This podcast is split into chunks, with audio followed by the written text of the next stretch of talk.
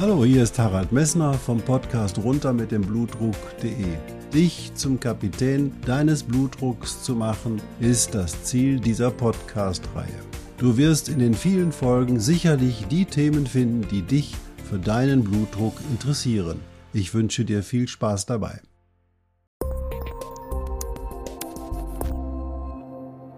Hallo, hier ist wieder Harald Messner vom Podcast runter mit dem Blutdruck.de und du siehst, ich sitze nicht alleine vor dem Bildschirm. Live-Treffen ist ja immer noch in den Zeiten der modernen Technik eine Herausforderung. Und ich darf äh, dir vorstellen, ich habe heute Stefan Kunze bewegen können, dir etwas über seine Erfahrungen mit dem Bluthochdruck zu erzählen. Stefan Kunze habe ich kennengelernt über den Podcast von Veit Lindau, Menschen.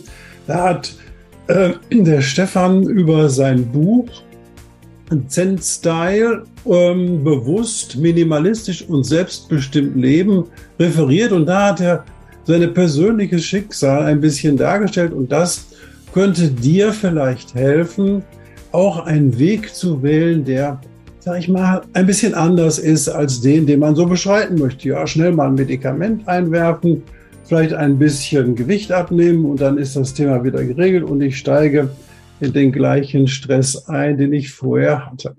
Hallo Stefan. Hallo. Ich hoffe, ich habe äh, nicht zu wenig erzählt, sonst kannst du das gerne ergänzen, ähm, wenn du möchtest. Nee, ja. gut. gut. Ähm, du hast selber eine Erfahrung mit einem hohen Blutdruck gemacht.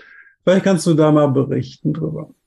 Genau, also ähm, so ein bisschen die Vorgeschichte zu, zu erzählen. Also ich bin ähm, Journalist, Musik- und Kulturjournalist, habe ähm, eigentlich so ab meinen 20ern ähm, viel gearbeitet ähm, in diesem Bereich, ähm, hatte, wie ich finde, einen ziemlich stressigen Job. so habe ich es auf jeden Fall empfunden zu der Zeit.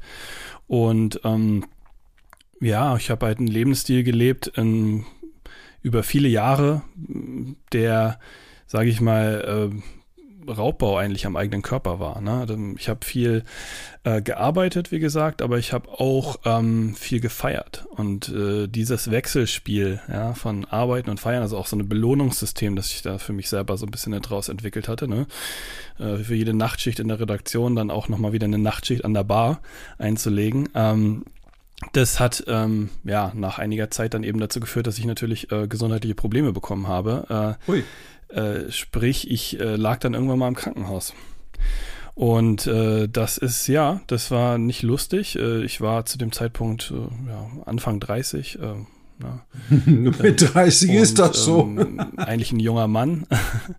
ähm, na, genau.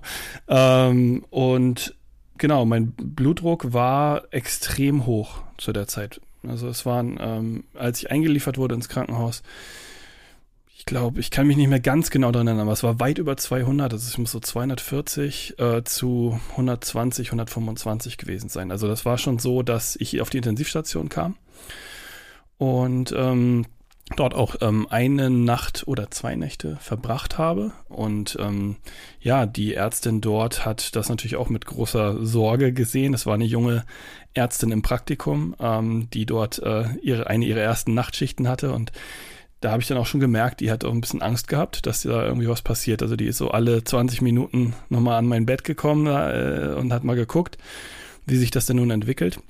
Und der ging auch erst nicht runter, der Blutdruck. Der blieb einfach so hoch. Man hat mir sehr viel Mittel dann gegeben. Ähm, und trotzdem blieb der oben, weil ich natürlich auch Angst hatte, weil ähm, das für mich auch dann, ich merkte, dass es halt brenzlig wurde, das Ganze. Und ähm, nach einigen Stunden ging er dann zum Glück runter durch die äh, Medikamente und ähm, dann hat man natürlich Messungen gemacht. Ich bin dann eine Woche im Krankenhaus auch geblieben, weil das eben, ja, man musste jetzt erstmal rausfinden, wo kommt das her? Was ist die Ursache dafür? Ne? Und da war man sich überhaupt nicht im Klaren drüber. Ähm, natürlich gibt es bei mir so familiär gewisse, äh, äh, sagen wir mal, Bedingungen, ne? Also ich, meine Eltern, Großeltern, also gibt es schon viele Menschen, die auch äh, mit hohem Blutdruck zu kämpfen haben und hatten. Ähm, aber man hat ja auch individuell mit seinem Lebensstil darauf einen Einfluss. Also das sind ja, ne, ähm, sagen wir mal, beides äh, wichtige Faktoren. als die Ärztin dich da um dich gekümmert hat, wie du erzählt hast, hat die dir hinterher auch erzählt, woran das mit dem hohen Blutdruck liegen könnte oder hat sie sich da im Regen stehen lassen? Ähm, die hatte erstmal jetzt, glaube ich, nicht so wirklich Vermutungen. Ähm, sie sagte dann, na, wir müssen Untersuchungen machen die nächsten Tage und da, die wurden dann auch gemacht. Also man hat natürlich vor allem auch die Niere angeguckt und ähm, ne, viele Untersuchungen gemacht, Sonographien ähm, und so weiter.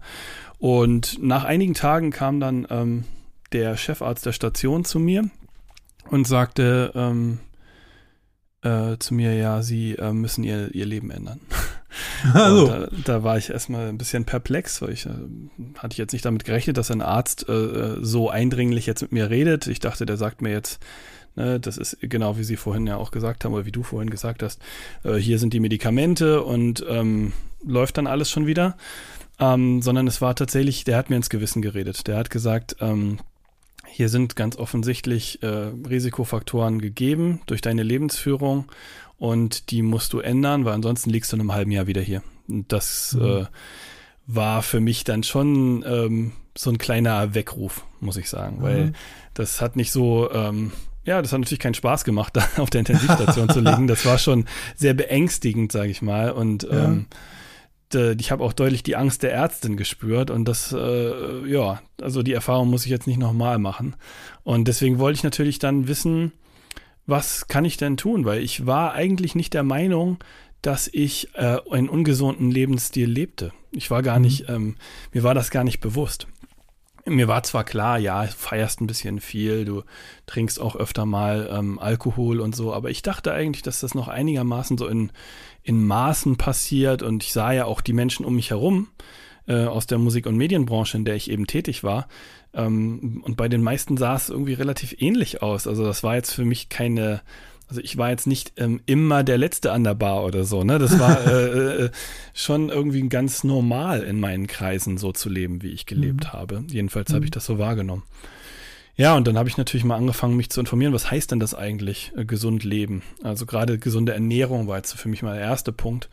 Und mhm. ähm, da habe ich dann angesetzt und mich äh, belesen und ähm, ja, dann auch ziemlich schnell ins Umsetzen gekommen. Also ich bin so jemand, der äh, einen sehr theoretischen Zugang manchmal zur Welt pflegt. Also äh, äh, ne, ich lese sehr viel. Wir haben ja auch im Vorgespräch kurz darüber geredet. Also ich lese so im Schnitt pro Woche ein Buch, würde ich sagen. So, wow. das ist äh, so, ne, und da kommt dann so über die Jahre einiges zusammen. Und ähm, wenn ich dann so ein neues Thema habe, das mich dann irgendwie interessiert, und in dem Moment war es dann natürlich eben erstmal gesundes Leben, Ernährung und so weiter, dann mhm. äh, ähm, ja, habe ich mir da relativ schnell also ziemlich viel Wissen angeeignet darüber und auch mhm. unterschiedliche Konzepte. Also habe mich mit sehr, auch mit, mit ähm, sagen wir mal, Konzepten beschäftigt, die eher so im Randbereich äh, äh, äh ja, so agieren, so basische Ernährung und solche Sachen. Also ja. ähm, ne, habe da einiges ausprobiert und versucht, meinen Weg zu finden und habe dann auch ähm, relativ schnell ähm, 10, 15 Kilo abgenommen. Hui, wie hast du das denn gemacht? Ja, durch ähm, also einfach Ernährungsumstellung plus Bewegung. Ne, ganz, mhm. kla ganz klassisch. Also ähm, ich habe ähm, angefangen zu laufen. Mhm. Ähm, ganz langsam und sachte. Ähm, ne, also wirklich immer nur kurze Strecken, ähm, aber sehr regelmäßig, drei, vier Mal ja. die Woche mindestens. Mhm. Und ähm, äh, immer morgens. Und ähm, ja, und Ernährung habe ich insofern umgestellt, dass ich eben sehr schnell das Fleisch weggelassen habe, weil das so ja. eine der eine der Kernerkenntnisse war aus den Büchern, die ich gelesen habe, war, dass eigentlich also äh, ne, äh, Fleisch, ähm, natürlich hat Fleisch auch, äh, äh, sagen wir mal, Nährwert und so weiter, aber bei allen ähm, Konzepten, was gesunde Ernährung angeht, ist sagen wir mal, Fleischkonsum reduzieren steht ganz oben. Ja. Hm. Und ähm, deswegen habe ich für mich, weil ich ohnehin auch so, äh, ich habe so als Jugendlicher war ich schon mal Vegetarier für ein paar Jahre aus mhm. Moral, mehr, also aus moralisch-ethischen Gründen und das fiel mir mhm. relativ leicht, dann aufs Fleisch zu verzichten. Also habe ich das erstmal komplett gestrichen und ähm, generell einfach mehr äh, gekocht, ne? frisch gekocht. Mhm. Nicht, vorher war ich einfach wahnsinnig viel essen und wenn man mhm. äh, draußen essen geht, extern essen geht, dann nimmt man mehr äh, Salz, Zucker und Fett zu sich, als eigentlich äh, notwendig ist. Ne? Das mhm. ist, war mir nie so bewusst. Ich dachte, ich tue mir was Gutes, wenn ich schön zum Italiener gehe oder ähm, ne, schön irgendwo essen gehe. Ähm, bin ja auch immer in bessere Restaurants gegangen, jetzt nicht nur so Imbisse oder so. Aber mhm. trotzdem, ne, wenn man extern essen geht, die äh, Köche, Köchinnen dort, die verwenden mehr Salz, Zucker und Fett, weil sie wollen, dass es schmeckt, dass man wiederkommt und so weiter. Äh, wenn ich zu Hause koche, dann kann ich das viel besser dosieren und gerade als jemand, der eben zu der Zeit mit einem hohen Blutdruck zu kämpfen hatte, ähm, wusste ich ja, dass Salz, ähm, also die Reduzierung des Salzkonsums für mich extrem wichtig war. Und ja. ähm, da habe ich dann sehr stark darauf geachtet, ne, dass ich halt mhm. wirklich wenig Salz äh, zu mir nehme, auch die nächste Zeit, ja. Ging dann der Blutdruck relativ rasch runter oder hast du dann eigentlich nicht mehr gemessen? Doch, doch, ich habe gemessen. Ich bin auch im, äh, die ersten drei Monate war ich bei einem Nephrologen noch, ähm, der mich ähm, überwacht hat sozusagen und ähm, mhm. die haben das sehr, sehr ernst genommen da. Und ähm, ich habe ähm, innerhalb von einem halben Jahr habe ich ungefähr 15 Kilo abgenommen und habe äh, meine Nierenwerte, äh, äh, meine Leberwerte meine ich, äh, Entschuldigung, weil, also muss dazu sagen, die, der Grund für meinen hohen Blutdruck in dem Moment akut war eine Leberverfettung. Hm. Ja, also die Leber war verfettet. Was heißt sie? Ne? Die Leber, Sie sind der Arzt, oder du bist der Arzt, du weißt es besser. Ähm, Kohlenhydrate haben dazu geführt, dass das überflüssige Energie als Fette in deinem Leber, in deiner Leber eingebaut wurden. Richtig. Und, das und dann kannst du das wieder rausholen, indem du abnimmst und dein Gewicht reduzierst und deine Ernährung bestellst. Ne? Ganz genau, genau. Hm. Die Leber hat sich da ganz toll regeneriert. Da war ich sehr, sehr ähm, erstaunt und begeistert von, wie gut das ging. Also die hm. Leberwerte waren innerhalb vom halben Jahr wieder im, im, normalen Bereich, also von der Verfettung dann zurückgegangen. In, äh, hm. ne, konnte man auch wunderbar sehen. Ähm, der normale, also der, was heißt der normale, aber der, der schlimme Weg ist ja sozusagen, wenn du von der Verfettung dann irgendwann zur Fettleber und dann ja. ne, das ist ja so der Weg, den Alkoholiker dann gehen. Ne? Ja. Ähm, mhm. Und da wollte ich natürlich nicht hin. Ach so, Alkohol. ja, dann ja. haben wir noch gar, äh, Alkohol habe ich äh, komplett gestrichen aus meinem ja. äh, Speiseplan. ich hab, das ist doch cool. Äh, ich habe keinen Alkohol mehr getrunken seit äh, 2012, 13, sowas um den Dreh. Und da kommt ja auch immer so, ich glaube, gerade in den Kreisen, in denen du dich bewegt, hast ja auch so ein bisschen sozialer Druck, so, ey, ja. Ähm, jetzt kannst du nichts mehr trinken, hast du keinen Spaß mehr, so ungefähr. Ja. Das ist ja das, was ja. die Menschen dann immer sofort äh, einem entgegnen. Also wenn ich mal irgendwo hingehe und ich trinke nichts oder so, dann sag ich, ah, willst du nicht mehr was trinken hier? Was ist denn los mit dir? Das ist Wahnsinn. Also ich finde es wirklich verrückt nach wie vor. Ich unterhalte mich da auch öfter mal mit anderen Menschen drüber, die auch keinen Alkohol trinken, was man sich alles anhören muss, quasi, ja. wenn man nicht trinkt. Ne? Also, mhm. und was für Strategien die Menschen entwickeln, ich auch selber entwickelt habe, um diesem Druck halt nicht permanent ausgesetzt zu sein. Also das fängt an von, ähm, wenn ich auf Veranstaltungen gehe, ähm, gerade so jetzt aus dem Medienbereich oder so, dann äh, gibt es ja oft halt Getränke äh, umsonst. Und wenn man dann da mit einem Wasser steht, das sieht immer so, ne, dann kommen die Leute sofort mit diesen Sprüchen. Ich nehme mir immer ein alkoholfreies Bier und drehe das Etikett zu mir. Und, ne, da kann überhaupt gar keiner sehen, ob das jetzt ein alkoholfreies Bier ist oder ein, eins mit. Und mhm. mittlerweile gibt's auch immer alkoholfreies Bier, das ist sehr verbreitet.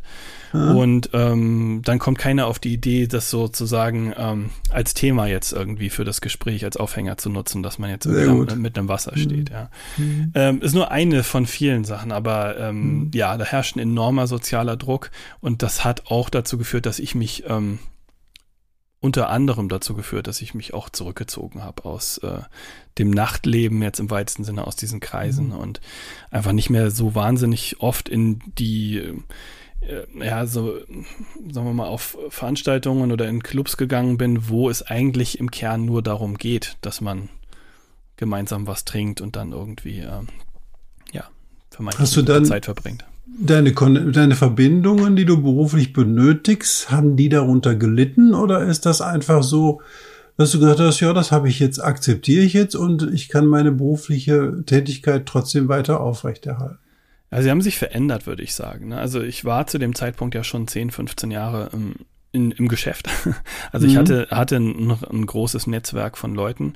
Ähm, als ich aufgehört habe, eben äh, wegzugehen, auszugehen, haben sich bestimmte Verbindungen einfach natürlich sind die auseinandergegangen, so weil man sich nicht mehr getroffen hat und vielleicht mhm. diese Verbindungen auch nie so tief waren, dass man äh, äh jetzt ne, sich bemüht hätte, die aufrecht zu erhalten trotzdem. Mhm. Gleichzeitig habe ich gemerkt, dass die Verbindungen, die ich aufrecht gehalten habe, tiefer geworden sind. Ne? Ich mhm. habe dann mich eben bemüht, die Menschen, die mir trotzdem wichtig sind, äh, weiterhin zu sehen, mich mit denen zum Mittagessen, zum Spaziergehen ähm, oder ne, auch einfach auf einen Café zu treffen mhm. zum Unterhalten und ähm, dann auch eher in so einem Eins zu eins Kontext. Ne? Also nicht immer genau. in diesen großen äh, äh, Gruppen, wo man dann äh, eigentlich doch nicht wirklich was beredet, sondern wo man sich selber in Floskeln und Phrasen und in Smalltalk ergeht, sondern dann tatsächlich eher so im, im 1 zu 1 Austausch, wo man wirklich aufeinander auch ähm, eingehen kann und ähm, intensive Gespräche in der Lage genau. ist, auch wirklich Meinungen auszutauschen und, und, nicht nur einfach was zu spiegeln, was andere sehen wollen. Man wird eh Richtig. authentischer, ne? Richtig, richtig. Das und dadurch werden diese Verbindungen tiefer und das sind Verbindungen, die bis heute Bestand haben. Super. Äh, viel, viele von denen. Und ich sag mal, rückblickend ist es für mich ähm, auch beruflich äh, wichtiger gewesen, einzelne tiefe Verbindungen zu haben, als sehr viele oberflächliche. Das war mhm. vielleicht etwas, was ich früher geglaubt habe, dass man möglichst viele Kontakt haben muss mhm. ähm, und überall irgendwie jemanden kennen muss oder mal gesehen haben muss. Nur wenn man keine Verbindung zu diesen Menschen hat, dann werden einem diese, diese Connections auch nichts nützen. Ne, sondern ja, genau. die, ne, so, ja. Nun hast du dein, dein Verhalten ja nicht nur auf die Ernährung zurückgezogen, sondern du bist dann noch ein bisschen radikaler geworden und hast dann äh, geguckt, was ist sonst noch um mich rum, was ich eigentlich ja. für mein Leben nicht mehr benötige. Ja. Wenn ich das mal jetzt mal kurz zusammenfassen darf. ja, das ist äh, der tatsächlich so einer der der ähm, entscheidenden Erkenntnisse gewesen, dass ich durch Reduktion, durch Weglassen von Dingen mein Leben verbessern kann. Vorher dachte ich immer, man muss was hinzufügen. Man braucht noch mehr Geld, Status, Macht, äh, noch diesen Job oder jene. Also, ne, äh, ich bin nicht auf die Idee gekommen, dass man etwas weglassen kann und sich dadurch glücklicher fühlt. Dabei ist es äh, rückblickend das ähm, die zentrale Erkenntnis gewesen. Und ich habe dann angefangen, eigentlich jeden einzelnen meiner Lebensbereiche so einer Art ähm, Hygiene zu unterziehen. Ja, also mal zu schauen, ja. was, äh, ne, was, äh, nehmen wir den Terminkalender. Was davon mhm. ist denn eigentlich wirklich erforderlich und was kann man auch mal weglassen und hat dadurch dann einfach ein bisschen mehr Ruhe und Muße auch im Alltag und hetzt nicht so von Termin zu Termin. Mhm. Ähm, was kann man weglassen, auch äh, an Gegenständen, Dingen, die, mit denen ich mich umgeben habe, weil, ne, es ist auch haben auch verschiedene Studien gezeigt, dass auch der, der visuelle Klatter, mit dem wir uns umgeben, auch eine Auswirkung auf unsere seelische Gesundheit, Gesundheit hat tatsächlich, ja. Also das braucht man gar nicht so so äh, abtun als als unwichtig oder so. Es ist schon, es, es spielt eine große Rolle, womit wir uns umgeben äh, in unserem Alltag. Es, es macht einen Unterschied, ob ich in einem äh, weitgehend leeren äh, Raum schlafe oder ob ich zwischen äh, Kisten und und und äh, Dingen halt äh, äh ne, liege. Minimalismus war ein äh, Thema, das mich dann sehr umgetrieben und beschäftigt hat. Also ne, Reduktion, Reduktion vom Besitzstand, von Dingen, von Möbeln, von, von ähm, allem, was mich so umgibt, aber auch eben Reduktion von Terminen, von Bekanntschaften, Freundschaften. Mhm. Ähm, mhm. Also ein großes Ausmisten eigentlich, das in meinem Leben stattgefunden hat in dieser Zeit, so äh, nach diesem Krankenhausaufenthalt. Und der hat mich dann auch so dahin geführt, ähm, dass ich mich eben auf allen Ebenen gefragt habe, ähm, wie kann ich äh, äh, mein Leben sozusagen neu ausrichten?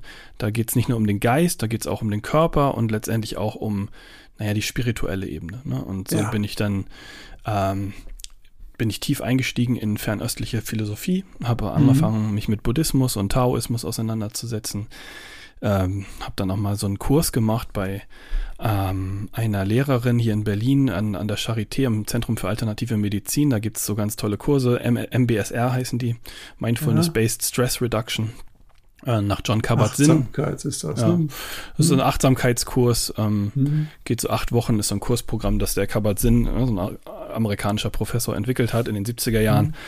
Und ähm, das hat mich so ein bisschen dahin geführt, dass ich Meditation ähm, aufgenommen habe, also eine, eine, eine Praxis der Meditation ähm, weil ich gemerkt habe, dass mir das, äh, dass das ganz viel mit mir macht und dass es mich, äh, äh, mich verändert hat. Ähm, und dann bin ich auch mal in buddhistische Retreats gegangen, also sogenannte Schweige-Retreats. Bin äh, mhm. in Süddeutschland in so einem ähm, spirituellen Zentrum gewesen, mal für eine Woche oder auch für länger. Hab dort ähm, schweigend meditiert und ähm, die. Äh, Darf ich mal fragen, ja, wie ja. das so dich für dich war? Ich entscheide mich zu einer Meditation. Deine erste Meditation für so einen Menschen, der so in Action war, mhm. der immer auf, ähm, sag ich mal, geguckt hat, hier passiert was, da passiert was, mhm. ich muss da sein, so, ich, so verstelle ich mir deinen Beruf vor. Ich bin ja nicht ja. im Journalismus tätig gewesen bisher, aber ich kann mir vorstellen, dass viele Dinge da immer auf dich einpassen und plötzlich sagt dir jemand, konzentrier dich mal auf deinen Atem. Wie war das für dich? War das einfach oder war das schwierig? Das Schwierigste überhaupt, was ich hier gemacht habe, vielleicht. Also man kann es wirklich nur vergleichen mit eben auch sportlichen äh, ähm, Dingen, die man so, äh, also Leistungen, die man äh, erbringt. Also es war am Anfang mir nicht möglich, mich länger als vielleicht 20, 30 Sekunden auf meinen Atem zu konzentrieren, ohne dass ähm, ne, links und rechts die wildesten Gedanken auftauchten und meine Aufmerksamkeit mhm. wieder versucht haben zu kapern. Und äh, ne? also das war überhaupt nicht leicht. Das ist sogar extrem schwierig, aber es ist etwas, was man trainieren kann. Ja. Und das habe ich halt gelernt in diesen Retreats. Also deswegen würde ich auch jedem raten, ähm, oder jeder Interessierten raten, ähm, das unter Anleitung zu machen. Ähm, ja. Gibt ja jetzt ganz viel so Apps, ne, wie man, wo man das so, ne, so Headspace und so Geschichten, ist sicherlich auch nichts Schlechtes. Ähm, mhm. Ich glaube trotzdem, dass so ähm, eine wirkliche intensive Meditationspraxis ähm, davon profitiert, wenn man ähm, unter Aufsicht einer, eines Lehrers, einer Lehrerin das macht, weil da geht es um Haltung einerseits, Haltungsfragen, ähm, da geht es um Atemtechnik, da geht es auch um ähm, mal das Gespräch zu suchen, ähm, ne, wenn man an bestimmte Schwierigkeiten gerät, ne, mhm. wie man da äh, mit umgeht und Leute, die da Erfahrung haben, das vielleicht seit Jahrzehnten machen, die können einem da äh, schon e extrem helfen. Und ja, deswegen kann ich nur raten, mal so ein, wenn man sich für Meditation interessiert und das ist letztlich äh, von all dem, was ich jetzt so beschrieben habe, ne, was ich jetzt so im Groben mit Zen-Style umschreibe, also mhm. Ernährung und Sport und geistige Hygiene und Minimalismus ist die Meditationspraxis für mich eigentlich das Zentralste gewesen, was ich aufgenommen habe. Das war eigentlich dasjenige, was wirklich mein Leben verändert hat, ganz pathetisch gesagt, äh, und was mich zu einem anderen Menschen gemacht hat, zu einem ruhigeren Menschen, einem ausgeglicheneren Menschen. Vorher, wie du richtig sagst, war ich jemand, der eigentlich permanent nur ähm, von bestimmten Reizen äh, äh in alle möglichen Richtungen gedrängt wurde Social mhm. Media spielte eine große Rolle damals schon, ähm, auch für meinen Job tatsächlich. Mhm. Und ähm, Meditation hat mich eigentlich dazu gebracht, ähm, zwischen Reiz und Reaktion mal so einen gewissen Puffer einzubauen und einfach auch mhm. zu erkennen, ich muss nicht auf alles reagieren, ich muss nicht mhm. alles sofort zu allem eine Meinung haben, zu allem irgendwie mich in Beziehung setzen, sondern ich kann auch ganz viel eigentlich ausblenden, ignorieren und ähm, damit fahre ich äh, für meine seelische Gesundheit deutlich besser. Ich mache das genauso. Ich bin alles das, was ich nicht beeinflussen kann, das interessiert, das sehe ich mir an, aber ich, das, ich bilde mir keine Meinung dazu, sondern ich lasse es einfach stehen. Das ist schon so der erste Weg. Was auch immer, da gibt es ja sehr viele verschiedene Meditationsarten. Ja. Ähm, da gibt es diese Meditation, wo man wirklich nur mit sich und seinem Atem ist, aber es gibt ja auch so Meditationen, die über die Achtsamkeit laufen. Ja. Also zum Beispiel eben halt, ich nutze das zum Beispiel, Bier macht gerne eine Waldmeditation. Ich gehe durch den Wald ja. und achte auf alles, was ich höre, rieche, spüre und sehe. Ja. Und ähm, das habe ich auch schon mal in einer Podcast-Folge hier dargestellt, dass man also im Prinzip nichts anderes ist ja Meditation als die Achtsamkeit dauerhaft auf einen Fokus zu lenken. Mhm. Ähm, viele Menschen empfinden das oder die, die nicht selbstbestimmt gelebt haben, empfinden das nicht so, wenn sie sich zum Beispiel auf ein irgendwas konzentrieren, was sie fasziniert. Das ist das Gleiche im Prinzip. Du hörst nicht, also ich kann zum Beispiel mich auf was konzentrieren, das, das fasziniert mich so, dann sehe ich nicht, dass es dunkel wird, ich sehe nicht, dass ich essen muss und ja. ich mache das einfach. Und das ist, glaube ich, auch eine Art der Meditation, die eigentlich nicht gelehrt und nicht gelebt wird, sondern die nur ja. aus sich selbst herauskommt, weil du davon fasziniert sein musst, was du tust. Dann ist es von alleine da. Absolut, ja. Es gibt ja auch diese Flow-Zustände, von denen man dann spricht. Die gibt es im mhm. Sport, aber auch in, äh, in, ne, in, der Wissenschaft, in allen möglichen Bereichen, wo man so tief involviert ist, dass man das Außen komplett äh, ähm, ausblendet. Ähm, ich glaube, dass es sehr ähnlich ist. Ich glaube aber, dass es also sozusagen ist es schwierig zu sagen, ich ähm, lass die Meditation als Praxis weg und gehe direkt sozusagen auf diese non-dualistische äh, Weise vor und äh, bin, meditiere immer schon direkt im Alltag, weil das ist sozusagen die für Fortgeschrittene. Ja, also ja. Ne, mhm. es ist für mich zumindest als, als jemand, der auch große Schwierigkeiten damit am Anfang hatte, ist es sehr sinnvoll, erstmal in eine gewisse Umgebung mich zu begeben und äh, mit diesen Meditationsübungen anzufangen, um überhaupt das zu lernen wieder. Weil ja. wir haben das verlernt, wir, verlernt, wir haben das alle verlernt äh, in dieser Gesellschaft. Ähm, und unsere Aufmerksamkeit länger auf einen Punkt zu setzen und auch ähm, Gedanken halt mal ziehen zu lassen und uns nicht an die Gedanken immer so ranzuhängen und uns damit zu identifizieren und uns da, da drin zu verbeißen. Ähm, das ist was, was wir wirklich tatsächlich neu lernen und trainieren müssen. Und in solchen Retreats zum Beispiel sind dann so Idealbedingungen. Ne? Da ja. bist du halt irgendwo im bayerischen Wald oder so, in irgendeinem Kloster und da ist halt auch nichts. Da ist dann auch kein mhm. WLAN-Empfang und kein ne, außer dass da irgendwie morgens Frühstück ist und mittags Mittagessen, passiert da halt auch nichts und die äh, Stunden dazwischen, die füllst du eben gemeinsam mit deiner Gruppe mit Meditation. Und dann kommst du irgendwann an so Punkte, jedenfalls war ich an so Punkten, wo du merkst, da passiert was in mir. Ähm, das kann zum Beispiel sein, manche fingen an zu weinen plötzlich, weil sie irgendwo in ihrer Meditation an Punkte Schmerzpunkte gekommen sind, sei es irgendwelche Sachen aus der Kindheit oder sonst woher.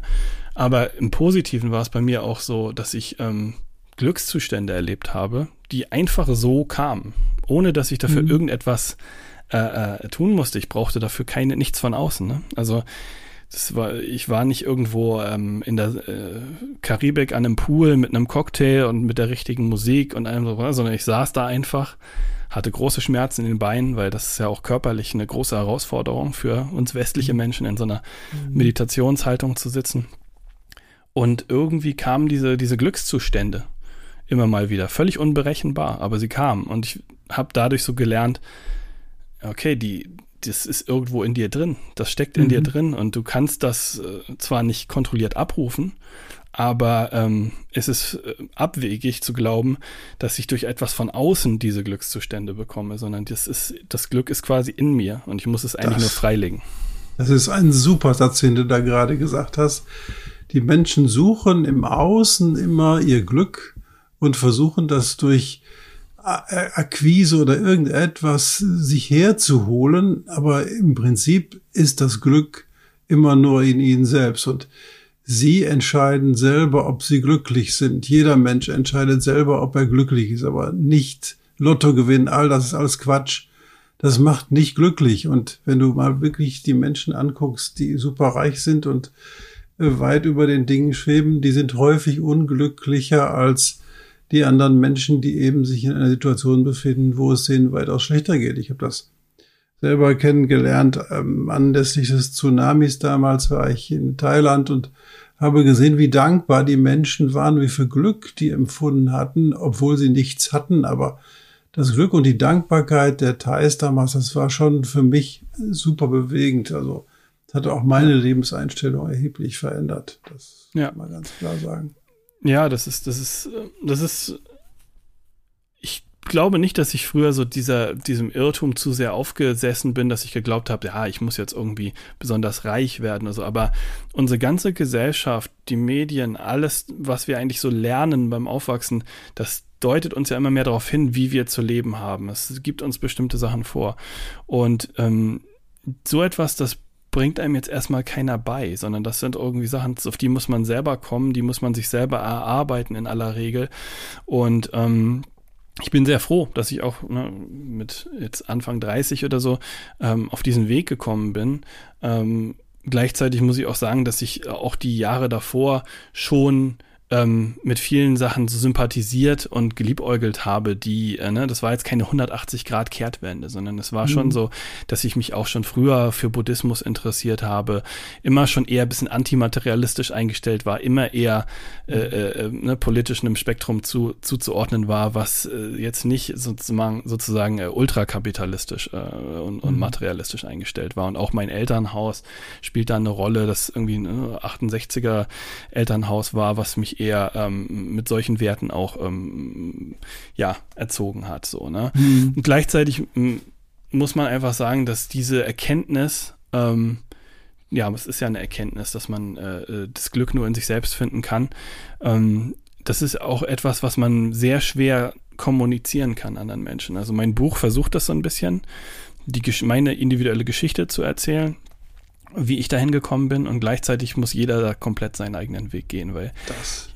ich bin immer wieder in Gesprächen mit Menschen, die dann sagen, ja, aber wie, du kannst mir das jetzt so sagen, das Glück ist in mir, aber wie soll, wie finde ich das denn jetzt? Wie komme ich denn dahin? Ne? Und da kann ich mhm. immer nur sagen, es gibt halt bestimmte Techniken, Meditation ist eine davon, aber es gibt keine Garantie und es gibt auch kein, das ist nicht so abrufbar im Sinne von, äh, ne, du musst jetzt dieses Programm absolvieren und dann hast, findest du dein Glück. Aber es ist, ja. äh, es ist auf jeden Fall erfolgversprechender aus meiner äh, Perspektive, in diesem Bereich der Spiritualität nach, äh, danach zu suchen, als jetzt in äh, Geld, Konsum, äh, Sex und was weiß ich was für anderen mhm. kurzlebigen Befriedigungen. Mhm. Glück ist ja, glaube ich, entstellt sich dann ein, wenn man im Einklang, wenn man an das glaubt, was ich jetzt sage, mit seiner Seele lebt. Ne? Die Seele, wenn man das, hat die Seele ja eine Aufgabe, mit der sie hier auf die Welt kommt. Und wenn man im Einklang mit der Seele lebt, wenn man das gelingt, dann empfindet man dieses Glück, glaube ich. Ja. Das ist auch ein wichtiger Weg. Deswegen, glaube ich, hast du was sehr Wichtiges auch in deinem Buch geschrieben dass dein Weg nicht der Weg für alle anderen ist und dass du auch kein Kochrezept lieferst, sondern ich glaube, zu beginnen, etwas zu verändern, ist der erste wichtige Schritt und zu schauen, hat das einen positiven Effekt auf mein Empfinden, auf meine Lebensqualität und um nichts anderes geht es ja. Es geht ja um Lebensqualität in ja. der Sicherheit. Und dein Körper zeigt dir, wenn du nicht mit deiner Seele konform lebst, dann haut er dir Symptome rein. Dann kriegst du eben halt zum Beispiel hohen Blutdruck, mhm. weil einfach die Situation ist, was deine Seele und deinen Körper drückt. Und ja. ähm, zeigt dir dann immer wieder, was für Möglichkeiten du hast oder öffnet dir Möglichkeiten zu sagen, hey, das ist eine Erkenntnis. Also dein damaliger Veränderung mit dem hohen Blutdruck hat dir eine Erkenntnis, hat dein Körper dir gezeigt, so geht es mit mir, der Körper, ich, ja, nicht weiter, sondern du musst jetzt einen anderen Weg wählen. Und diese Hinweise sollte man wirklich sehr schön beobachten. Wenn die Leute immer wieder, ich sag das jetzt mal so, ich komme aus dem Ruhrpott, mhm. ähm, wenn man immer, wenn die Leute immer wieder vor die Pumpe rennen, dann ist, dann machen sie irgendetwas falsch. Mhm. Ja, und diese Erkenntnis, dein, dein Leben dann zu ändern, ist genau der entscheidende Punkt, den man daraus ziehen kann. Ja, richtig. Es ist äh, ganz, ganz richtig. Dieser, dieser Gestaltungswille ist, glaube ich, ganz entscheidend. Also, dass ich wirklich ähm, etwas ändern möchte mhm. und diese Umsetzung dann auch dabei. Also dabei auch eine gewisse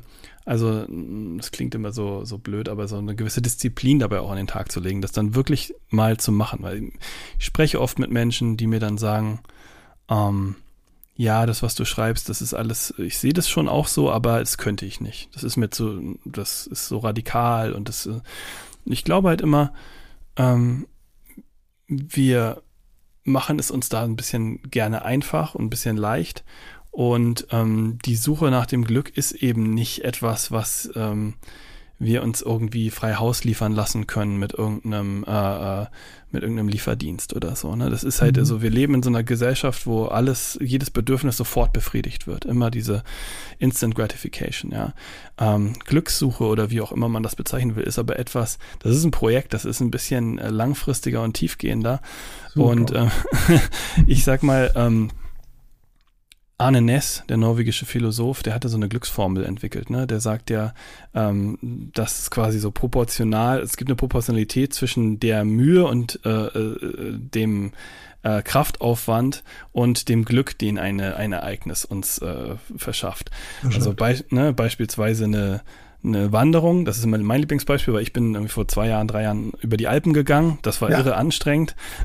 war, wahnsinnig anstrengend, gerade für jemanden, also ich bin zwar Wanderer, aber eher Flachland eigentlich. Aha. Dann so, ne, das war schon wirklich eine körperliche Herausforderung für mich. Ähm, aber das hat mich sehr, sehr glücklich gemacht. Also ich habe mich da sehr lebendig und sehr glücklich gefühlt dabei. Ähm, und man könnte ja vordergründig sein, warum tut man sich das an? Gibt überhaupt keinen mhm. Grund dafür. Man kann auch irgendwie bequem im Flugzeug sitzen und von A nach B kommen oder ne, ich kann auch zu Hause vom, vom Fernseher sitzen und ähm, muss mich da nicht irgendwo ähm, in, im Gebirge rum, rumkraxeln. Ne? Mhm. Also das ist halt ähm, die, der, der Irrglaube, dass Bequemlichkeit äh, Lebensqualität bedeutet. Ne? Das ist etwas, mhm. was in unserer Gesellschaft sehr tief verwurzelt ist, wo auch diese ganze, ich sage jetzt mal, die Entwicklung im Bereich der, der, der von Big Tech, ne, die geht ja auch dahin, uns so quasi mhm. ähm, äh, alle Entscheidungen abzunehmen, äh, alles schon vorauszuahnen und äh, uns möglichst äh, jedes Bedürfnis sofort zu befriedigen und alles möglichst bequem zu machen. Ich glaube aber nicht daran, dass Bequemlichkeit und diese bürgerliche ähm, Gemütlichkeit, dass das ähm, Lebensqualität bedeutet, sondern ich glaube, dass ein glückliches, erfülltes Leben auch mit Anstrengung zu tun hat, auch mit Mühe zu tun hat, mit, ähm, mit Entbehrung, mit Verzicht, mit äh, vielen Dingen, die in unserer Gesellschaft keinen besonders guten Ruf haben. Du, da kann ich dir ein tolles Beispiel zu erzählen. Gerne. Ich habe mal während eines Fluges ähm, ein Video gesehen über ein amerikanisches Forscher-Ehepaar. Die haben 40 Mäuse zusammengesetzt und haben die zusammen umgerechnet 60 Jahre alt werden lassen. Und dann haben sie diese Mäuse getrennt in 20 Mäuse, die so das Paradies hatten, so in der Rente so, und 20 mhm. Mäuse, die so kleine Feinde hatten, dann war mal mehr zu essen, mal weniger zu essen, mal Gefahren dabei, mhm. aber nie, was sie umgebracht hat.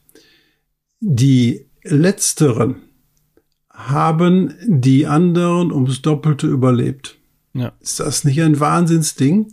Ja. Das heißt, du brauchst, das habe ich immer auch allen Menschen erzählt, die bei mir in der Behandlung waren, die in den Ruhestand gingen. Die sagten, boah, dann setze ich mich jetzt in meinen Schrebergarten und tu nichts mehr oder mhm. achte darauf, dass die Rosen in die richtige Richtung wachsen. Mhm. Die die scheitern, weil die den Unterschied zwischen Faszination und Defaszination nicht mehr erleben. Mhm. Und wenn du was tust, was machst und bist aktiv, dann kriegst du aus dem Erfolg deinen Lohn und der ist emotional, das ist Dopamin ohne Ende, sage ich mal so ganz ehrlich, ja. während der Misserfolg dich da auch antreibt, neue Aktivitäten hinzugehen und dich zu hinterfragen. Und das war für mich immer ein Beispiel, was einem wirklich nach vorne hilft. Ne? Das ja. gilt für jede, alle Altersstufen. Ja, ne? ist ein tolles Beispiel. Also ich würde ja auch fast so weit gehen und sagen, dass diese Mäuse, die halt älter geworden sind, halt einfach resilienter geworden sind. Ne? ja, klar.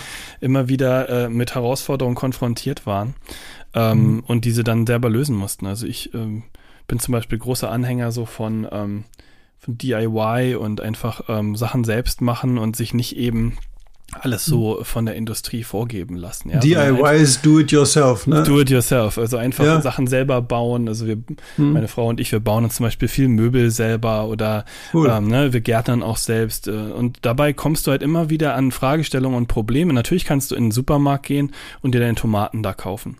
Ähm, mhm. Und die sind äh, vielleicht sogar günstiger unterm Strich als diejenigen, die du. Aber die halt, schmecken nicht besser. Die schmecken ganz sicher nicht besser. Und du bist halt in, im, im Zuge der äh, Zeit, die du diese Tomaten gezüchtet hast und ähm, dich um sie gekümmert hast, hast du natürlich auch ähm, sehr viel darüber gelernt. Ne? Du hast ähm, ja. dich mit verschiedenen Themen auseinandergesetzt. Wie viel Wasser brauchen sie, von wo und ähm, ne, was für, für Probleme tauchen auf, was ist mit Schnecken, was ist mit, so, ne? Und ja. ähm, das ist ähm, an Wert nicht zu überbieten. Und äh, diese bequeme Haltung, diese Konsumhaltung, die wir also mhm. eben in, in, westlichen Gesellschaften sehr stark einnehmen, mhm. die führt eigentlich dazu, dass wir so eine Art Entmündigung erleben auf ganz breiter Ebene. Und ähm, äh, wo, wofür ist diese Entmündigung? Da muss man sich ja immer fragen. Also wir, wir wollen alles so bequem wie möglich haben und so mit so wenig Aufwand wie möglich, damit wir noch mehr Zeit in unserer Arbeit verbringen können, ähm, äh, um dieses System wiederum zu füttern. Ne? Also ich habe ja schon mhm. gesagt, ich bin jetzt ich bin äh, sehr skeptisch, was, was den Kapitalismus angeht. Und gerade dieser Aspekt, den finde ich halt äh, sehr, sehr schwierig, weil wir immer, immer mehr Zeit ähm, dafür aufwenden, um Geld zu verdienen um dann dieses Geld zu nehmen, um uns halt irgendwelche Annehmlichkeiten oder irgendwelche vermeintlichen Erleichterungen des, des Alltags zu ermöglichen. Also das ist für mich ein, ein Kreislauf, der zu einem völlig entmündigten Leben führt. Ja. Ich möchte stattdessen viel lieber ähm, weniger Geld verdienen und mhm. dafür in der Lage sein, äh, mich selbst zu ernähren mit dem, was ich aus dem Garten ziehe oder äh, selber in der Lage äh, zu sein, mir ähm, ein Möbelstück zu bauen, anstatt irgendein Designermöbel kaufen zu können. Ne? Ja. Also ich ähm, weiß, dass ich da aus einer Position des, äh, der, der absoluten Privilegiertheit spreche und ich, ne, das muss man auch mal ein bisschen mit Vorsicht genießen. Also wenn man das jetzt so Leuten sagt, die von Hartz IV leben müssen oder so und denen sagt, hey, ihr könnt doch eigentlich ähm, so, ihr könnt doch auch äh, äh, minimalistisch leben und, und ganz äh, glücklich damit sein und so. Da muss man ein bisschen aufpassen. Ich habe natürlich vieles auch schon gehabt in meinem Leben. Ne? Ich mhm. hatte auch, habe auch viel Geld verdient äh, äh, Zeit, eine Zeit lang und ich mhm. konnte mir vieles leisten und ich habe dann daraus aber auch den Schluss für mich gezogen, dass das nicht das ist, was mir persönlich Glück verschafft. Sondern das für, äh, sorgt dafür, dass ich permanent gestresst bin, dass mein Blutdruck hochgeht, dass äh, äh, und äh, gleichzeitig äh, kann es natürlich auf gar keinen Fall darum gehen, einfach nur die Füße hochzulegen und nichts zu tun. Also dieses mhm. äh, Klischee äh, vom ähm, ja, Lottogewinner oder äh, ne, Rentner im Schrebergarten, das äh, finde ich halt auch ganz furchtbar. Ne? Sondern ich will was tun, aber ich möchte selbstbestimmt leben und ich möchte ähm, auch auf eine Art und Weise selbstgenügsam leben. Mhm. Und was ich so toll finde, immer noch mal viele tiefe Verbeugung, dass du das so durchziehst und dabei auch deine berufliche Situation nicht verschlechtert hast. Und das finde ich schon richtig toll, weil die meisten sagen, boah, wenn ich jetzt mein Leben so ändere, so radikal ändere, dann gehöre ich nicht mehr dazu. Und ja. das, das finde ich auch ganz furchtbar. Natürlich ändern sich die Menschen um einen herum. Das war hier, habe ich hier auch gemerkt. Ja, ja. Wir sind ja auch weggezogen von, von aus dem Ruhrpott sind hier an die Ostsee gezogen und haben äh, da jetzt auch, da erleben wir das gerade hier. Permakultur ist hier gerade ein Thema. Mhm. Wir haben hier ähm, eine Gruppe, die sich um sowas kümmert. Wir sind hier, ähm, wir vernetzen uns da und das ist die neue Zeit, in die wir mhm. gehen müssen. Ne? Wir werden, äh, ich bin ein bisschen astrosophisch angehaucht ähm, wir verlassen jetzt, der Pluto verlässt jetzt den Steinbock, also die Zwänge gehen weg und wir gehen in Wassermann mit dem Pluto und das bedeutet, wir müssen uns vernetzen. Mhm. Und diese Zeit, jeder kriegt seine Bedeutung nach dem, was er für die Gesamtgesellschaft tun kann. Das ja. wird das neue Ich, das neue Leben ja. sein, aus meinem Aspekt. Ich mal so ähnlich klingt das ja in deinem Buch auch. Ja, ja. Zwar nicht mit dem Hintergrund, aber wir kommen zu dem gleichen Schluss. Ne? Ja. Und das finde ich super interessant. Da würde ich, würde ich dir recht geben. Also ich kenne mich da mit dem äh, astrosophischen äh, Aspekt überhaupt gar nicht aus, damit habe ich mich noch nicht beschäftigt. Aber ich bin ähm, jemand, der durchaus, also sagen wir es mal so, ich glaube, dass diese Zivilisation, die westliche, in der wir jetzt gerade so leben, dass die jetzt nicht gerade auf dem aufsteigenden Ast ist, sondern. das kann man wohl auch sagen. ähm, und wenn man mal aufmerksam und wach da draußen sich alles anschaut, dann äh, liegt ja alles vor uns. Ne? Seuchen, ja ähm, extreme Klima- und Wetterereignisse, Kriege. Also die, die sogenannten apokalyptischen Reiter de, des Kollapses, die sind ja alle da. Ja. Ähm, und die kommen, also die Einschläge werden schneller und kommen näher und ähm, deswegen, also ich glaube, dass das, was uns als Menschheit, das ist ein bisschen hochgegriffen, aber das, was uns als Zivilisation, als Gesellschaft jetzt ähm, voranbringt, ist eben Resilienz zu entwickeln für die Zeit, die kommt, weil die wird nicht so nett. Das wird jetzt keine, also ne, das mit den äh, ganzen akku schnellen Bedürfnisbefriedigungen und so, das ist demnächst vorbei. Also das können sich, glaube ich, alle schon mal äh, drauf einstellen. Und äh, was dann helfen wird, ist natürlich wenn man etwas kann, was mhm. äh, der Gesellschaft der, im Kleinen was nutzt. Ne? Also mhm. wenn man handwerklich was kann oder auch auf, auf anderen Ebenen anderen seinen Mitmenschen irgendwas äh, vermitteln oder beibringen kann, wenn man Arzt ist, wenn man äh, äh, ne? also, aber was halt nicht so wahnsinnig viel bringen wird in dieser neuen Gesellschaft, die sich dann entwickelt, ist ähm, wenn man äh, besonders gut Playlisten kuratieren kann oder sowas. das, ist, das, sind dann, das sind dann eher so Tätigkeiten, die dann nicht mehr so eine große Rolle spielen, wenn, äh, sagen wir mal, die ähm, ähm, also es mit den Energiequellen, die ja nun mal endlich sind, so langsam mhm. ein bisschen zur Neige geht und wenn ähm, ne, wir reden jetzt nicht von übermorgen, aber mhm. so die nächsten Jahrzehnte, das mhm. wird schon, schon interessant. Und darauf sollte man sich, glaube ich, auch ein bisschen einstellen. Und das hat für mich auch viel mit Zen-Style und Resilienz zu tun. Da einfach einen nüchternen, klaren Blick drauf zu haben auf die Zukunft und sich da keine Illusionen hinzugeben und einfach auch zu jetzt schon zu wissen, egal was da kommt, ich werde damit, ich werde damit klarkommen. Ich glaube auch, dass die Akzeptanz, das Leben keine Konstante ist. Das ist ja schon mal die erste wichtige Voraussetzung, ne? dass man einfach das, was man hat, im Hier und Jetzt genießen darf, wahrnehmen darf mit der Aufmerksamkeit, dass es ein Geschenk ist, nämlich das Leben, ja, und dass es durchaus Phasen gibt, in denen es einfach eben halt schlechter oder anders sein wird, ohne dass man davor ich sag mal, das Schlimmste, was wir zurzeit hören, ist Angst zu machen. Ne? Ja. Was machen die Politiker, was machen die mit uns? Die verbreiten nur Angst. Das liegt aber nur daran, weil sie selber keine Lösungsmechanismen haben, hm. mit denen sie vernünftigerweise diesen Weg gehen könnte. Oder dass sie diesen, dass sie nicht bereit sind, diese Lösungsmechanismen, wie zum Beispiel die Reduktion äh, auf die wichtigen Dinge des Lebens langsam einzuleiten, äh, durchzuziehen. Und das, das ist eine Katastrophe eigentlich. Ich sag mal, wir müssen hingehen und den Menschen klar machen, dass es angstfrei in eine Zukunft gibt, in der wir vieles gestalten können, dass wir Gestaltungsspielraum haben, weil wir zwei Hände und einen Kopf haben und uns auf was einstellen können. Richtig. Ja, sehe ich ganz ähnlich. Und ähm, für mich haben eben all diese Aspekte, die ich da in meinem Buch benenne und die für mich so ne, in den letzten 10, 15 Jahren eine große Rolle in meiner Lebensführung gespielt haben, mhm. auch ganz direkt damit zu tun, ähm, eine Resilienz zu entwickeln für die Zukunft, aber also vor allem geht es natürlich um den Moment jetzt gerade, mhm. aber ähm, ich schaue nicht mit Angst in die Zukunft. Im Gegenteil, das könnte man vielleicht meinen, weil manche Aspekte meines Buches auch so ein bisschen düster sind und so ein bisschen, ne, ich schreibe ja auch über die, äh, den Klimawandel und die Folgen mhm. und so mhm. weiter. Ich versuche es einfach nur realistisch zu sehen. Es geht nicht um Angst und darum, ähm, Angst zu schüren oder zu machen, sondern es geht darum, einen realistischen Blick auf das zu haben, was uns bevorsteht und uns möglichst gut auch ähm, vorzubereiten darauf. Ne? Also man, man möge mich Prepper nennen dafür. also ich bin jetzt keiner, der irgendwie im, im Keller Batterien hortet oder so. Aber ähm, ich bin schon jemand, der sagt, naja, es ist ziemlich klar und offensichtlich für mich, wohin die Entwicklung und die Reise geht ja. in den nächsten Jahren.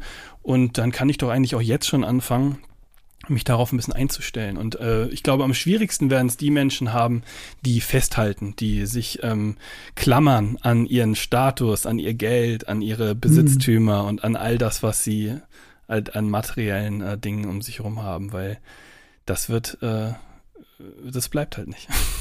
Ja, genau, das, das ist genau das Entscheidende. Das kannst du aber auch, ich komme wieder mit der Astrosophie, auch wieder astrosofisch, das Leben läuft nicht linear. Mhm. Ne? Sondern das Leben läuft, wenn du auf guckst, Sommer, Herbst, äh, Sommer, Frühling oder wenn Winter, Frühling, Sommer und Herbst sind normale Lebensabschnitte und die sind in allen Bereichen die gleichen. Da muss man nur auf diese hermetischen Gesetze gucken, da weiß man genau, ey, das passt. Ne? Und das ist im Leben ganz genauso. Und wir hatten das Glück, unsere Generation, also meine Generation, ich bin ja auch zu Nachkriegskind, mhm. äh, hör mal, wir haben gedacht, ey, das geht jetzt nur noch nach oben und mhm. ne, und es geht nur noch weiter. Ich habe mhm. mit meinem Vater schon Diskussionen geführt, ewiges Wachstum kann es nicht geben, mhm. weil ewiges Wachstum setzt auch unendlichen Raum voraus. Mhm. Also um so ganz banal mal zu sagen, aber da hat haben wir uns schon immer in die Köpfe gekriegt, dass es einfach nicht geht. Ja. Ne, und das ist in, in, in deiner Generation genauso. Ihr, ihr seid jetzt, ihr seid jetzt in der Situation, wo er damals sagt, ja, ich muss mich ausprobieren, hm. das alles Mögliche durchziehen.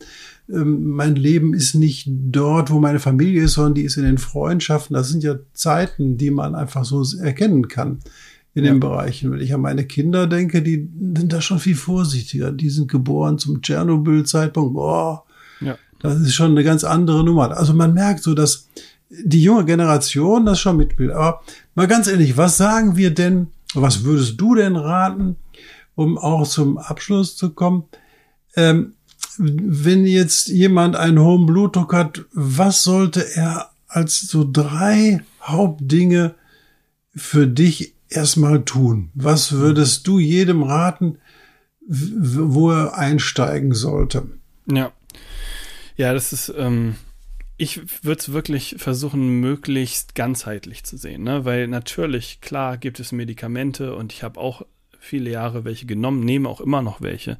Will auch überhaupt nicht gegen Medikamente an dem Punkt sprechen. Aber die kommen natürlich, gehen natürlich nicht an die Ursache der ganzen Geschichte. Ne? So, und man kann dann eben, wenn man die Ursachen bekämpft, dann kann man auch die Medikamentendosis anpassen, ja, mit der Zeit. Ne? Das ist das, was bei mir auch passiert ist.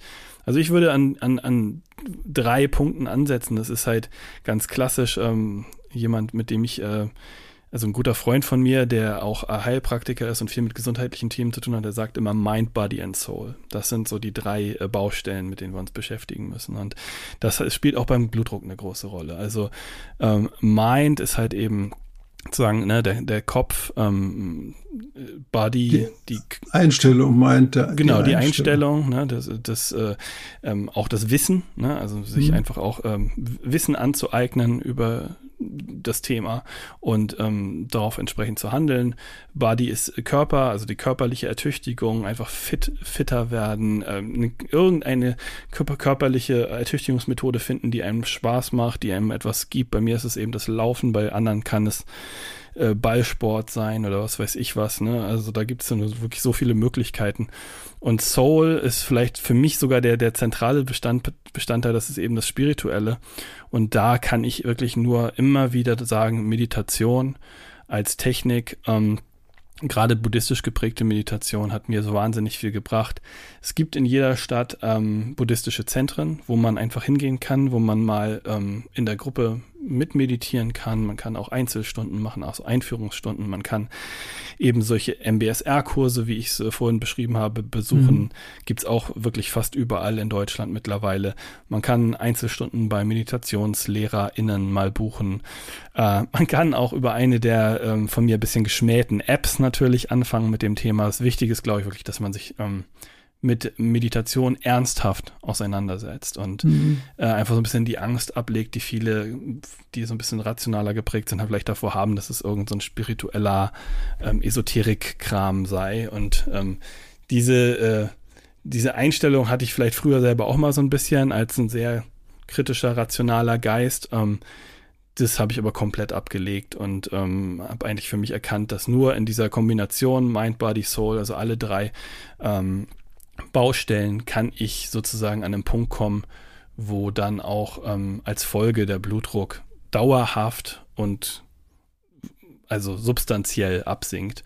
Ähm, und es hat mich vielleicht als letztes dazu gerade die Meditation hat mich einfach zu einem viel ausgeglicheneren, ruhigeren Menschen gemacht. Ich war früher jemand, der so schnell hochgefahren ist, also sei es im Straßenverkehr oder auch äh, äh, im, im, Berufsleben, so jemand, der halt irgendwie eine, eine, einen Unterton in der E-Mail irgendwie gelesen hat und sofort an die Decke gegangen ist und sofort eine böse Antwort geschrieben hat. Und ähm, das passiert mir heute nicht mehr. Also ich bin da wirklich, ähm, das kriege ich auch gespiegelt von meinen Kolleginnen und Kollegen, zum Beispiel in meiner äh, letzten Arbeitsstelle, in meiner Firma, wo ich gearbeitet habe bis Anfang diesen Jahres. Da haben mir die Leute immer gesagt, mh, hm, sie können sich gar nicht mehr vorstellen, dass ich mal so jemand gewesen sein soll, der irgendwie so, ne, schnell an die Decke gegangen ist oder so, mhm. weil sie mich eigentlich als einen extrem ausgeglichenen Menschen schon kennengelernt haben. Ich habe da so vor fünf Jahren ungefähr angefangen, da war schon ein großer Teil der Transformation passiert. Und ähm, dieses kriege ich von meiner Umwelt generell gespiegelt, dass ich halt, äh, seit ich eben angefangen habe mit der Meditationspraxis, da äh, ja, für mich doch groß, große Fortschritte gemacht habe. Ja. Äh, genau, diese drei Punkte sind es für mich. Äh, die muss man, äh, die sollte man angehen, muss, müssen natürlich gar nicht, aber die sollte man angehen, wenn man äh, mit hohem Blutdruck zu tun hat. Und dann kann man, ähm, sagen wir mal, dass äh, die Therapie mit Medikamenten und so weiter äh, insoweit unterstützen, dass die vielleicht sogar irgendwann nicht mehr notwendig sein. Ne? Es kann, also es gibt ja immer wieder Fälle, gut, wie gesagt, bei mir ist es auch in, familiär, ne, wahrscheinlich auch genetisch äh, gewiss vorbedingt so, aber man kann trotzdem sehr viel machen, man hat ganz viel äh, unter Kontrolle und ähm, je weniger man eben dann zu Medikamenten greifen muss, finde ich persönlich, desto besser. Ähm, gleichzeitig, wenn der Blutdruck dauerhaft oben noch oben ist oder eben ein bisschen höher ist, als er sein sollte, dann bitte auch nicht äh, keine Scheu vor Medikamenten haben, um, weil das ist ja, das belastet einfach das Herz auch dauerhaft und äh, da sollte man dann eben auch ähm, ja keine, keine Scheu vorhaben. Ich will auf gar keinen Fall sagen, dass jetzt mit den von mir genannten Techniken wie Meditation und so weiter alles zu lösen ist. Ne? Also Medikamente mhm. sind wichtig, gerade mhm. solange man eben noch ähm, vielleicht ähm, ja bestimmte Aspekte seines Lebens noch nicht so umgesetzt hat. Ähm, und vielleicht muss man sie auch immer nehmen. Also auch meine Ärzte haben gesagt, es kann sein, dass ich bis zum Ende meines Lebens Medikamente nehmen werde, mhm. aber dann kann zumindest vielleicht die Dosis angepasst werden und ähm, es ist generell einfach sehr wichtig, dass ähm, der Blutdruck nicht dauerhaft so hoch ist, weil das äh, weißt du ja besser, dann das geht aufs Herz und das verkürzt einfach das Leben. Und ja. äh, deswegen muss man natürlich auch, solange man vielleicht noch übergewichtig ist oder noch bestimmte äh, Änderungen noch nicht so umgesetzt hat, muss man auch die Medikamente nehmen, um den Druck eben unten zu halten. Stefan, du hast ein super Schlusswort geliefert. Also wirklich ganz, ganz, ganz herzlichen Dank für deine Informationen, die dem Hörer hier sicher geholfen haben. Das kann man ganz klar sagen. Die den Hörerinnen wahrscheinlich auch. Entschuldigung, ja, den Hörerinnen auch. Natürlich. Ähm, die Situation äh, ist einfach so, dass die Eigenverantwortung sowohl wie Mann und aber Frau, aber auch bei Kind möglicherweise eine große Rolle spielt. Und das hast du super gezeigt. Und äh, das, was dein Heilpraktiker Mind, Body und Soul zusammengefasst hat, kann ich nur unterstreichen. Aber an, arbeite an deinen Einstellungen, ähm, achte auf deinen Körper und geh her und schau auf deine Seelenaufgabe. Sie wird dir, wenn du meditierst, sicher vermittelt werden. Ganz, ganz herzlichen Dank und vielen Dank nochmal, lieber Hörer. Ich hoffe, es hat dir gefallen. Ähm, nach der ganzen Physiologie, die ich dir in den letzten Tagen und in den letzten Folgen der Podcast über die Niere beigebracht habe, war das mal wieder was Erfrischendes. Ähm, vor allen Dingen auch ein Erfahrungsaustausch, den der Stefan vermitteln konnte. Ja, vielen Dank und wünsche dir noch einen schönen Tag wünsche ich dir auch vielen, vielen Dank.